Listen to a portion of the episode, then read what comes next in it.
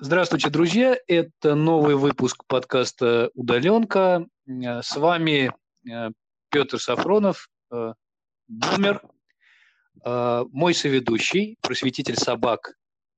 Николай Воронов. Видимо, как раз только вернулся с просвещения собак. Но главное, это, конечно, то, о чем мы сегодня будем говорить и с кем будем говорить. Мы будем говорить с Лилией Брайнис, Привет. создательницей благотворительного фонда Привет, Лиль. Создательницей благотворительного фонда «Шалаш». И э, э, прежде чем мы начнем это делать, я рад сообщить всем вам, друзья, что мы расширяемся. У нас появился телеграм-канал «Удаленка». Э, мы э, собираем э, на него посильные взносы в американских драхмах на Патреоне. Вы можете стать электродонором первой категории – и принять участие в нашем первом вебинаре, который будет уже в апреле, где мы с нашими экспертами, гостями нашего подкаста будем обсуждать разные аспекты удаленного образования. Сегодня с Лилией мы хотим поговорить об, о разных вещах, но для начала, Лиль, такой вопрос. Ты представляешь НКО, некоммерческие организации. Как тебе в связи с этим в условиях удаленки? Um, Хороший вопрос. Мы на самом деле оказались э, в, по сравнению с другими организациями, мы оказались в довольно неплохой ситуации, потому что а, наш главный партнер, наш главный донор а, довольно рано а, нам сказал, чтобы мы а, переходили на, а, закрывали группы, а, вот, и а, он не был как-то настойчив по поводу того, что мы переходили в онлайн, но я приняла решение, что мы это обязательно сделаем, и правда повезло, что наши родители и наши участники в большинстве случаев согласились и имели такую возможность, и что мы очень быстро переобулись, что наши ведущие и волонтеры а, были к этому как-то готовы и настроены. Ну, в общем, что клевая команда и а, клевые, а, клевая аудитория. Правда, это звучит очень оценочно про, про аудиторию. Я скорее в, в том смысле, что, например, организации, которые занимаются бездомными животными или животными в приютах, например, сейчас вообще почти ничего сделать не могут организации, которые помогают э, людям в, э, в ну, старикам в а, в домах престарелых, им тоже сейчас э, супер непросто, как и тем, кто помогает детям в детских домах. Например, моя коллега из фонда э, «Старшие братья, старшие сестры» сказала, что их просто не пускают в детские дома, и контакт, который был установлен у взрослых с детьми, с подростками, разрушается. Это на самом деле супер травматично, особенно для тех, кто, у кого в опыте есть ситуации, когда все в один момент может закончиться. Ты живешь дома, потом к тебе приходят какие-то люди, забирают тебя, ты оказываешься в другом месте. Ну, в общем, вот этот опыт, когда у тебя есть отношения с кем-то, и они за секунду заканчиваются, он супер травматичный, и то, что сейчас происходит, для многих это вызов э, ровно такого порядка. Вот. Получается, тут э, ситуация какой-то такой двойной возгонки. То есть э, э, конкретно ты и твои коллеги по другим фондам занимаются помощью тем, кто и так находится, в общем-то, не самой простой ситуации. Э, и в нашей стране и так уже столкнулись с изоляцией. Да, с изоляцией мы все столкнулись сейчас. А вот э, многие люди, которые живут в домах престарелых или в детских домах, они и так находятся в ситуации изоляции. А сейчас двойная возгонка. Еще на эту изоляцию какая-то дополнительная накладывается. Правильно я понимаю? Э, можно так сказать, да. И в этом смысле там родилось довольно много клевых рекламных кампаний э, у разных э, фондов. И это касается тех, кто работает с детьми или с людьми с инвалидностью. А, и появилась эта компания про то, что мы все время как бы в изоляции, мы вам можем рассказать, каково это, потому что мы на колясках, например, у нас нет пандусов, и мы не можем выйти а, на улицу, и в целом мы как бы прикованы к дому. А, и э, с одной стороны, да, с другой стороны, появились у, у, кого-то появились да, трудности в том, чтобы добраться до, своей, до своих благополучателей. То есть у тебя есть возможность, у тебя все настроено, но э, все, все, что у тебя настроено, не предполагает э, онлайна. И это и оно не предполагает онлайна не потому, что как бы ты, все отсталые и теплые ламповые, они цифровые, а просто потому, что есть тип работы, который э, онлайн происходить не может.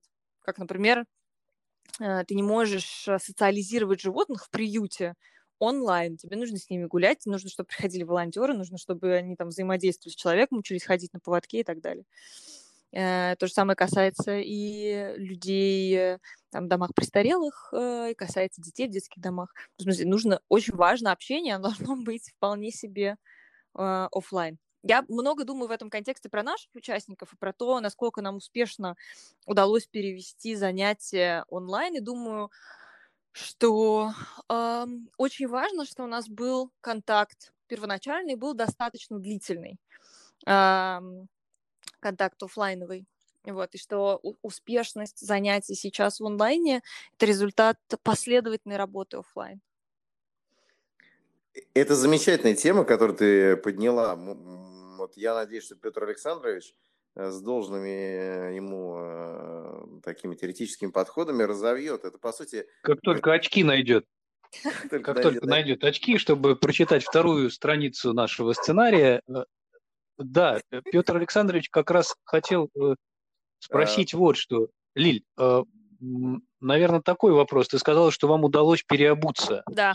А, вам, фонду «Шалаш» конкретно, да? А какую роль в этом сыграли родители тех детей, с которыми вы работаете? Как вы, э, как вы выстроили вот этот треугольник, когда есть вы, есть дети и, и есть родители. Кто здесь за что в этом процессе переобувания отвечал? Родители сыграли ключевую роль, а, надо сказать, потому что наши участники — это ребята от 8 до там, 12-13 лет, и часто у них нет своих собственных девайсов. Это раз. И два, у нас с ними нет непосредственного контакта, нет непосредственной связи. Если я захочу с ними связаться, мне нужно будет с ними связываться через родителей. Поэтому эм, мы потратили несколько дней всей командой, когда ведущие кураторы, а, кураторки, обзванивали родителей, а, спрашивали, готовы ли они подключиться, что мы переходим в онлайн, готовы ли они подключиться, есть ли у них техническая возможность а, подключить своих детей. И это делал Петербург, это делала Москва, и мы созванивались после этого, проверяли, какое количество. Я вообще, честно говоря, я была настроена супер скептически, я была уверена, что а, большинство наших а, там, родителей, опекунов скажут, слушайте, у нас школа сейчас переходит в онлайн, еще и вас, как бы, а, ваше, значит, дополнительное образование переводить в онлайн, во-первых. Во-вторых, у нас просто нет технической возможности. Потому я видела некоторых опекунов, это семейная опека, это бабушки, э, дедушки, ну, в общем, это люди, которые далеки от онлайна, я счастлива, что я оказалась не права, все семьи в Петербурге подтвердили, что у них есть и техническая возможность, и желание, и готовность, и там около 70% семей в Москве сказали, что они тоже готовы. Поэтому это, вот, это была первая точка, которую мы сделали.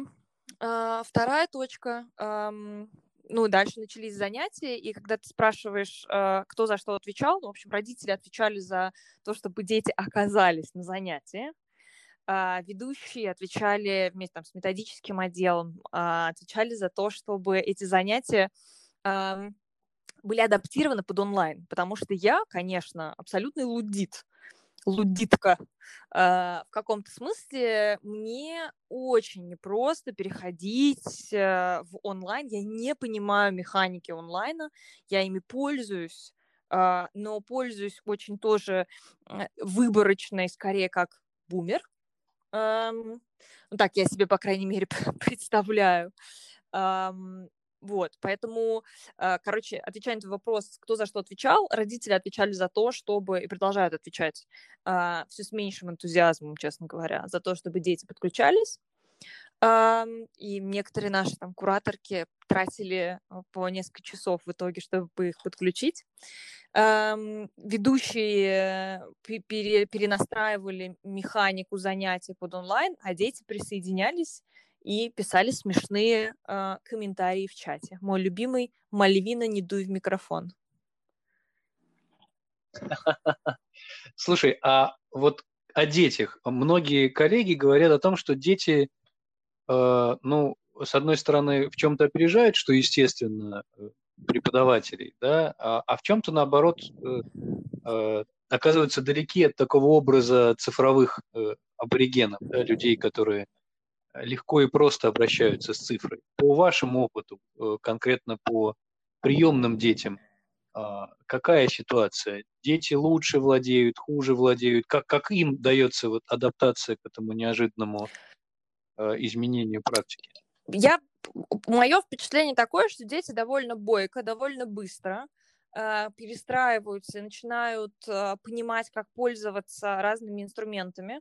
Ну, то есть э, это же э, сейчас это как осваивать для меня э, новый язык, э, а они такие, опять, э, хочется сказать, что они digital natives в том смысле, что гаджеты их окружают с самого детства и все такое, это не всегда так. Есть большое количество родителей, которые ограничивают детей а, от а, гаджетов, но то, что они а, быстро соображают, что могут отключать, мьютить а, ведущих, то есть если ведущие могут мьютить их, то и они могут мьютить ведущих, например, или что они могут выключить камеру и куда-то уйти, это совершеннейший факт. Mm-hmm. И то, что, ну, как бы нам приходится а, учиться и быстро тоже, как бы на следующем этапе мы понимаем, что они делают, и переобуваться еще и дальше, поэтому мы отказываемся от Google Meet в пользу Zoom, например.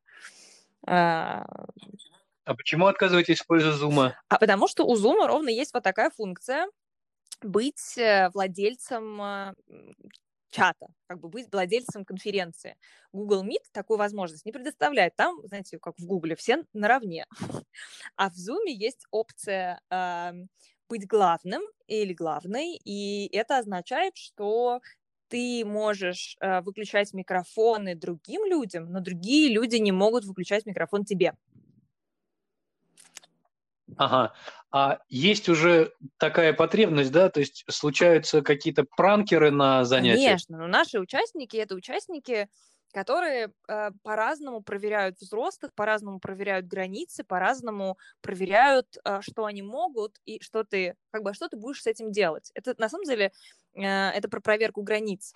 И эта, грани... эта проверка границ, она по одному работает в офлайне, и мы с ней работаем, и там последние три года учились с ней работать, создавая вот это самое как бы безопасное пространство. А э, в онлайне оно работает совсем по-другому. Э, создание, создание безопасного пространства и, как следствие, их проверки э, границ и того, э, что взрослый может сделать. Потому что если они у меня заперты все в одной комнате, то это одно, э, один тип взаимодействия. А если мы встретились в онлайне, э, и у меня в этом смысле, да, нет родителя а, с той стороны, который меня поддерживает, а некоторые родители занимают удивительные позиции. Там была история, где когда один папа, подключая своего ребенка, а, сказал, о, а ты тоже можешь выключать им микрофон. И в этот момент подумал, ну, как бы, ну зачем? А, зачем родители... Ну, то есть тем самым папа в каком-то смысле дал разрешение ребенку это делать, предложил, он сказал это вслух, расслышали все остальные, и это был еще один взрослый, который обесценил немножко ведущих, а, сидящих как бы с той стороны, и предложил участникам а, проверить, а, как бы, а что эти взрослые будут делать теперь. Вот, ответила на твой вопрос. То есть пранкеры, mm-hmm. пранкеры не только дети, но и взрослые, в общем-то. Конечно, Конечно, но это же, это же про какой-то модус да. операнди, это же про какое-то отношение к действительности, к правилам, к, к тому, кто с той стороны а, находится. А, вот. Про желание Ли... быть клевым. Ли... Угу. Лиля, это интересно. Скажи, пожалуйста, а вот э, ну, взаимодействие учеников и ты называешь э, кураторы, кураторки, да, Э, это одна история, а как э, воспитанники, как правильный, да, какой термин? Участники. Уч- участники, да, а как они взаимодействуют друг с другом в условиях изоляции. И знаете ли вы об этом? Ну, или, может быть, до вас что-то доходит. Ну, то есть вы можете, наверное, наблюдать их взаимодействие в зуме между собой, если у них какие-то есть реплики. И, может быть, есть какая-то подводная жизнь, в которой у них продолжается взаимодействие, к которому они привыкли в офлайне. Там они тоже друг на другом прикалываются, я не знаю, ссорятся, травят друг друга, проверяют границы. Есть что-то такое в онлайновом мире? А, я думаю, что с нашими ребятами а, это устроено так, поскольку они встречаются друг с другом только раз в неделю, их, э, с одной стороны, а с другой стороны, а, способность поддерживать отношения со сверстниками – это тоже навык, которому мы их постепенно учим. У младших точно совершенно, ну, если они не знакомы а, за пределами занятий, нет никакого взаимодействия, потому что они часто подключаются через аккаунты родителей, например. А, а у старших иногда бывает, но вот какое онлайновое взаимодействие у старших есть, я вообще не представляю, честно говоря. Угу. Ли, а скажи, пожалуйста, ты упомянула э, Zoom как инструмент, э, который вы применяете непосредственно на онлайн-встречах, а, но понятно, что инфраструктура, она шире точки занятия, да, то есть есть какие-то инструменты цифровые, которые до нынешней ситуации, после применяют те, кто работает в сфере образования, для того, чтобы отслеживать какие-то успехи учеников, да, их поведение, Э, и так далее. Да? Есть много специализированных приложений, которые как-то позволяют делать, насколько там хорошо тот или иной участник справляется с соблюдением правил, как-то его поощрять и так далее. А в вашем случае, в случае фонда «Шалаш», а, а, есть у вас какие-то такие инструменты, которые вы для аналитики, а, может быть, всего процесса использовали и сейчас используете? У нас э, есть э, собственный разработанный адаптированный инструмент, э, который э, мы узнали благодаря Марине Александровне Пинской из Института образования. Называется он Performance-Based Assessment. Это такая американская модель, методика измерения навыков. Поскольку мы работаем с развитием навыков, нам нужно было научиться измерять, собственно, изменения этих самых навыков. И мы ею пользовались э, э, там, два года назад, три года назад, так и продолжаем пользоваться сейчас. Э, вот, это такая, э, такая штука, э, мы это называем рубрикаторы, но это по большому счету это такая э, линейка, что ли, которую ты можешь прикладывать э, к каждому ребенку каждое занятие. Что это означает? На этой линейке есть э, графы насколько тот или иной навык был проявлен у ребенка сегодня внутри задания. И э, по шкале от 0 до 3, от э, не проявлен вообще, то есть ребенок не проявил навык, до э, проявил полностью, целиком и самостоятельно, оценивает каждый взрослый, каждого ребенка. У нас так устроено занятие, что на каждом, э, там, в группе э, до 10 человек э, работает двое или трое взрослых и каждый взрослый, независимо от э, другого, э, оценивает по вот этим критериям каждого ребенка после каждого занятия что позволяет нам получать такие усредненные и, как нам кажется, более объективные, оцифрованные показатели э, вот этих изменений. Мы сейчас э, могли наложиться взаимно с просветителем собак. Я как раз хотел спросить у него, э, есть ли э, в сценарии очередная шутка Коля? Э, дело в том, что все мои шутки, они обычно носят э, э, обсценный характер. Вот. А поскольку здесь все-таки тема такая сензитивная, я сегодня не шутить. Но мне бы хотелось дать не шутку, а комментарий. Вот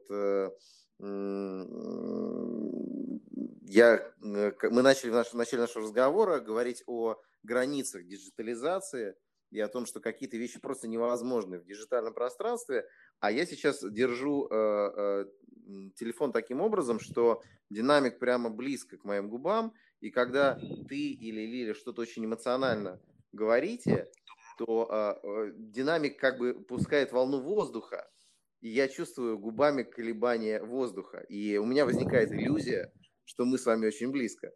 Вот. Э, вот такой вот у меня романтичный комментарий немного.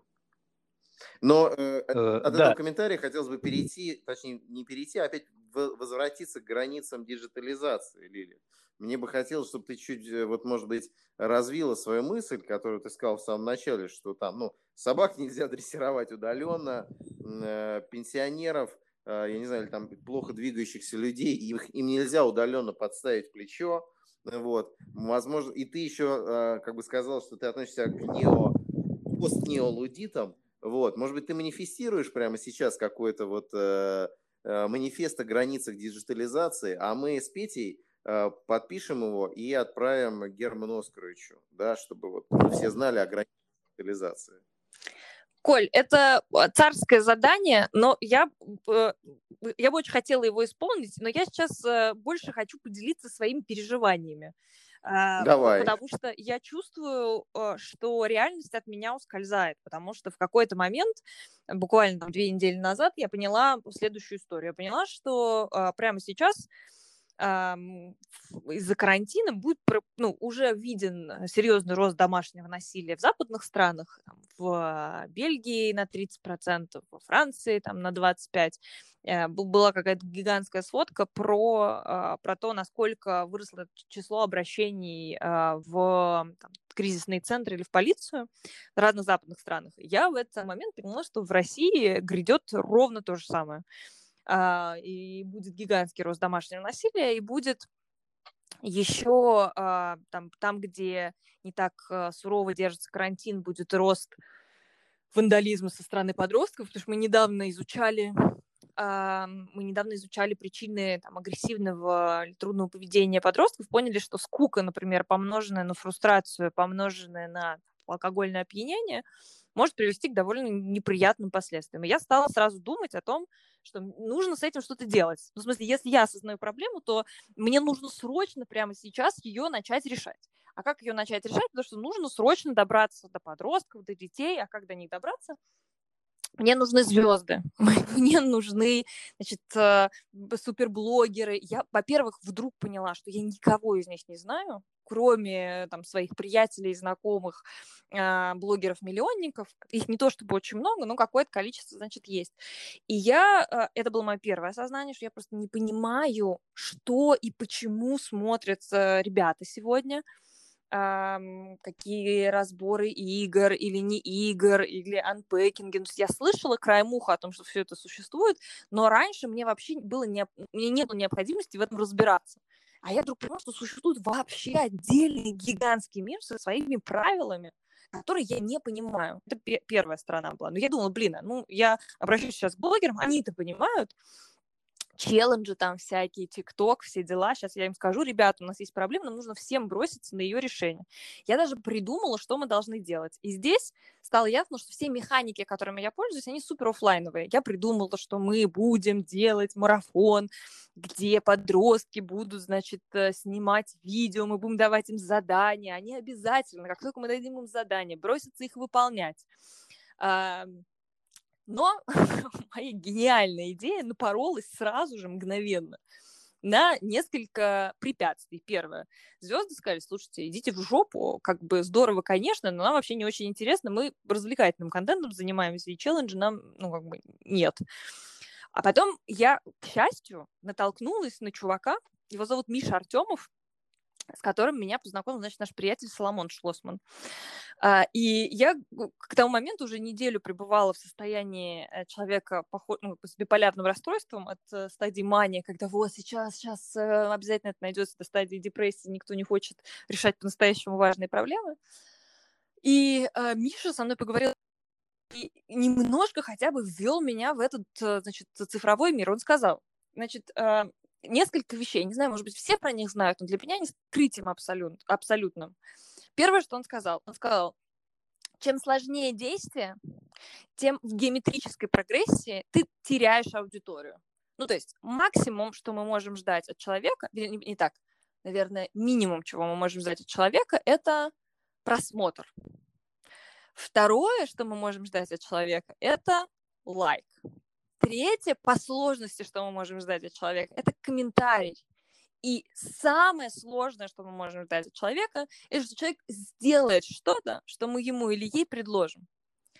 А, и для меня это стало просто гигантским откровением, потому что я была уверена, и я знала, как это работает с подростками. Ты к ним приходишь, ты немножко с ними знакомишься, представляешь, представляешься им, через какое-то время говоришь, ребята, сейчас будем делать вот это, будет супер.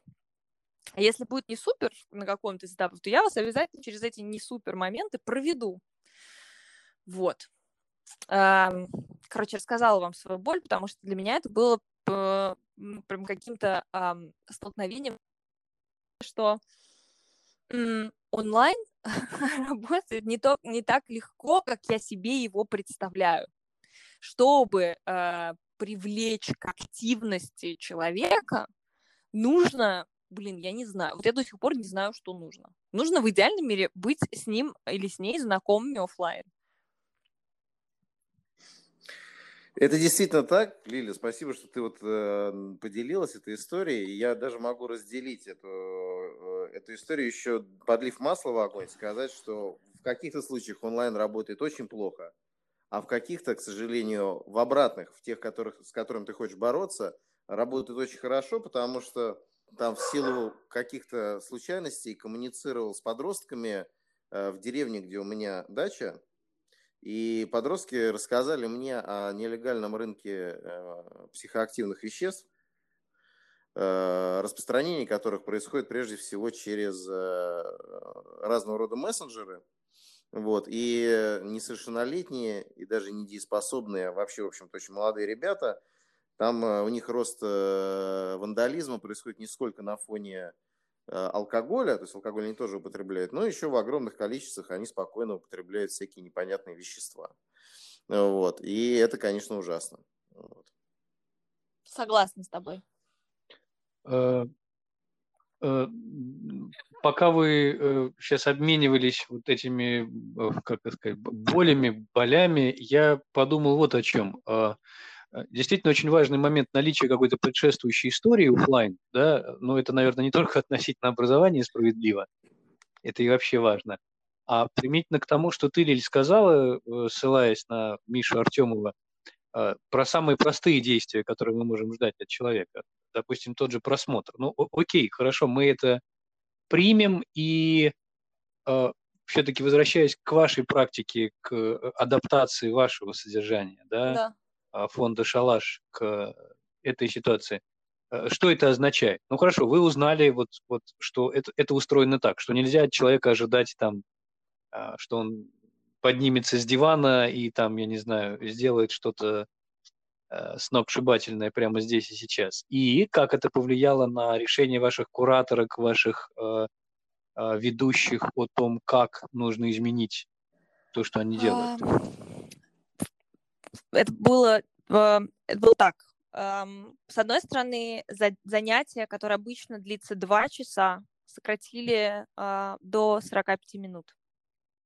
А, потому что стало ясно, что а, неподвижно у экрана невозможно. Э, с одной стороны. С другой стороны, гигантская часть про реквизит и опыт э, сенсорный, то есть все, что можно пощупать, все, что можно сделать руками, должно быть сделано руками, должно быть очень наглядным, должно быть очень эм, здесь сейчас. Мы этого тоже лишены, потому что мы не можем обеспечить э, то, что есть дома у наших участников, потому что их больше 150, они живут в двух городах в разных, э, значит, их частях. Поэтому мы э, э, сократили э, ту часть э, такую сенсорную и остались в части более разговорной. И у этого есть э, свои ограничения. И э, вторая часть, что нам важно было тоже сохранить, нам важно было, мы, мы договорились, что мы в ближайший месяц, и это важно, в первую очередь э, не про образовательные результаты, э, а про, наверное, в каком-то смысле психологические, что ли. Хотя мы себя позиционируем в первую очередь как образовательные, образовательные занятия, там, не терапевтические. Но мы понимали, что нам важно остаться на связи с нашими участниками, а не пропасть как э, другие взрослые в их жизни пропадали. а, и нам важно а, там, поддерживать с ними а, тот уровень образовательных результатов, который был достигнут в офлайне, и его не расплескать и не растерять. То есть не развить, а хотя бы не потерять. Вот. И мы сейчас обсуждаем э, офлайн встречу после завершения карантина, потому что мы считаем, что очень важно э, развиртуализироваться. Вот э, хочется с этим задать вопрос. То есть вы живете, планируя, э, планируя свою деятельность так, что карантин закончится, ну, условно, в обозримом будущем, да, допустим, через месяц. А, а думаете ли вы о том, что карантин может продлиться значительно дольше, или что э, это будет такой гибридный карантин, который э, значительно ограничит возможности для э, недиджитальной коммуникации на долгий период может быть, на год или на два или на Я вообще так далеко пока не смотрю. У нас есть задача финала семестра, и под развиртуализацией можно иметь в виду очень много всего. Э, и если станет ясно, что э, май — это месяц, когда все продолжается в том же режиме, в котором оно продолжалось в апреле, мы придумаем способ, и мне просто важно, чтобы наши участники получили какой-то физический объект а, от наших занятий, будь то, например, дипломы, э, или угу. какие-то, не знаю, наклейки, подарки, ну что-нибудь, что можно пощупать, чтобы было понятно, что вот эти люди там за экраном, они тоже есть. Потому что способность к абстрактному мышлению, способность к достраиванию, она у э, наших участников не всегда сильно развита. И э, нам важно ее поддерживать разными э, сенсорными объектами.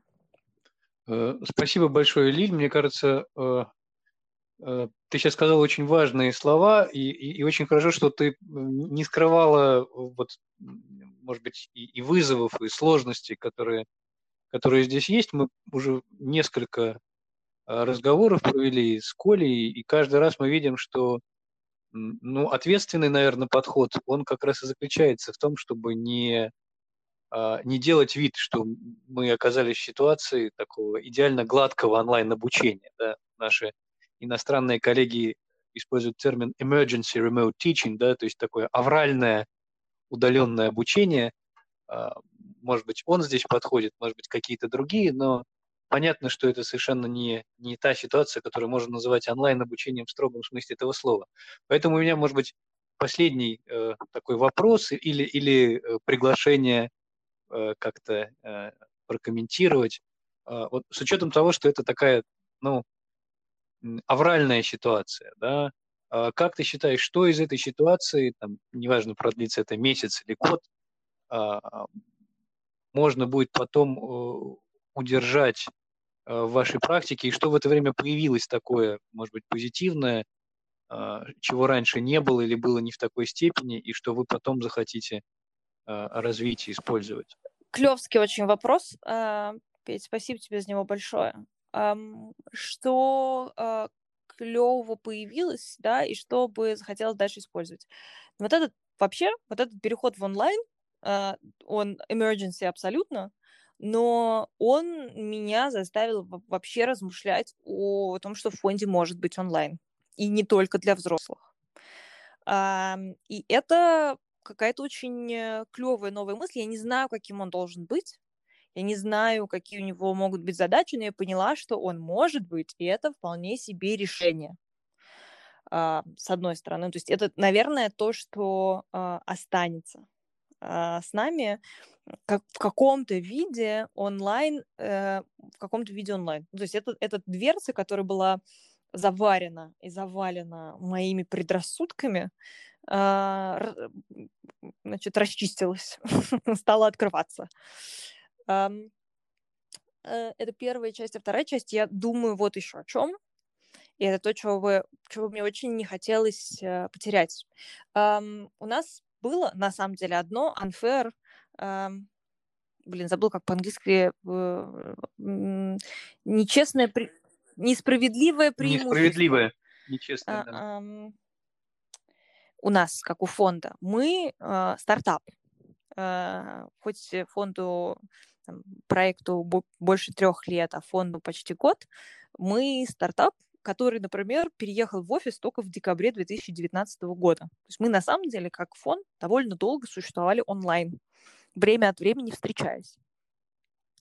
И это и то, что за последние там, три года у нас происходило огромное количество изменений, а там в ноябре и декабре мы сделали серьезный поворот в том, что касается нашей стратегии, э, готовила команду к этому карантину с самого начала, в каком-то смысле. То есть команда была настроена на онлайн, и когда кто-то меня спрашивал, ну что, ну как вы перешли в онлайн? Блин, да мы в нем жили большую часть времени. А, и так что переход этот нам не... Мы в, офис, в офисе пожили там три месяца всего, а, и этот переход нам дался тоже не очень легко. А, и вторая важная штука, что команда пережила большое количество изменений и была к этим изменениям быстрым, очень готова. А, и это для меня, на самом деле, сейчас какое-то самое, самое серьезное и клевое переживание, что мы приняли решение 16 марта, что мы, вру, 13 марта, в пятницу мы приняли решение, что мы уходим на самокарантин. Да. Месяц назад. Да. 13 марта в пятницу мы приняли решение, что мы уходим на самокарантин. А, и 16 марта в понедельник у нас был там, экстренный звонок 16 да. И ведущие пошли обзванивать сразу же. То есть мы составили экстренный план, ведущие пошли обзванивать родителей, а, значит, э, кураторки пошли обзванивать родителей, да. И мы начали создавать а, план онлайн-занятия. И к пятнице, пяти часам вечера, когда случилось первое занятие, у нас уже все было готово. Ну, то есть это было прям очень клево, очень быстро, и команда сработала невероятно. Я, ну, то есть для меня это сейчас самое какое-то, самое главное переживание. То, что позволяет мне думать дальше. Думать про другие проекты, которые в онлайне могут жить, а потом в офлайн переходить. Ну, то есть занятия в этом смысле, да, чуть-чуть, может быть, потеряли, но сохранили э, постоянство. У нас есть такая, такое выражение, называется принцип трамвая, что наши участники, они, э, ну, психологическое их устройство немножко похоже на психологическое устройство древних египтян, которые не были уверены, что солнце завтра взойдет, потому что ну, бог Ра, может, победит, э, да, Сета, по-моему, а может быть и нет. А, и в этом смысле наши участники тоже, ну, как бы они не знают, эти взрослые, которых окружают, они будут завтра или не будут. И в целом это, это, это очень, на самом деле, страшное мироощущение, неуверенности постоянной в мире. Вообще этот мир, он завтра будет или нет. И в этом смысле наши занятия должны быть э, тем, что приходит по расписанию, несмотря ни на что. Что бы ни происходило, эти взрослые будут на этом месте с этими правилами, с этими принципами, а, а, с этими упражнениями здесь тебя ждать. И это на самом деле про последовательное выстраивание мира как устойчивой структуры. Вот. Лиль, я просто скажу, что вы молодцы в фонде «Шалаш». Э, все вы, и, и ты, и, и твоя команда. Вы делаете замечательное дело, и Э, не сомневаюсь, что фонд «Шалаш» будет завтра и через месяц, и вы наверняка придумаете что-нибудь интересное. И, может быть, мы это обсудим на одном из наших вебинаров, которые мы в скором времени начнем делать. Э, Коля, просветитель собак, э, на связи. Спасибо огромное, Лили. Было замечательно вообще услышать все, что вы делаете. Судя по всему, вы, в общем-то, впереди многих, благодаря своему а, такому открытому сознанию. Вот. Судя по всему, впереди многих, и вам многое уже удается. И я надеюсь, что удастся еще больше. Вот. Поэтому успехов а, тебе и твоей команде, и всем, всем ребятам, с которыми вы это делаете, и для кого вы это делаете. Спасибо думаю, вам большое. Супер. Мне ужасно приятно было с вами поговорить и приятно и волнительно немножко, э, потому что я по-честному а, отошла от занятий наших уже какое-то время назад и занимаюсь придумыванием разных новых других штук, и вся моя жизнь, она превратилась, например, в найм людей, координацию работы других людей, э, значит, советы, попечительские советы и прочее. И у меня есть большое переживание про меня, как про человека, а, способного все еще говорить про образование а, и про подростков, и вообще. И этот разговор был для меня суперценный. Коль, спасибо тебе большое. Петя, и тебе тоже огромное-огромное спасибо и за поддержку, за то, что зовете. Надеюсь на всякие кипиши дальше. Вы супер. Все будет. Спасибо большое. Спасибо. До связи. Спасибо. Пока-пока. Пока.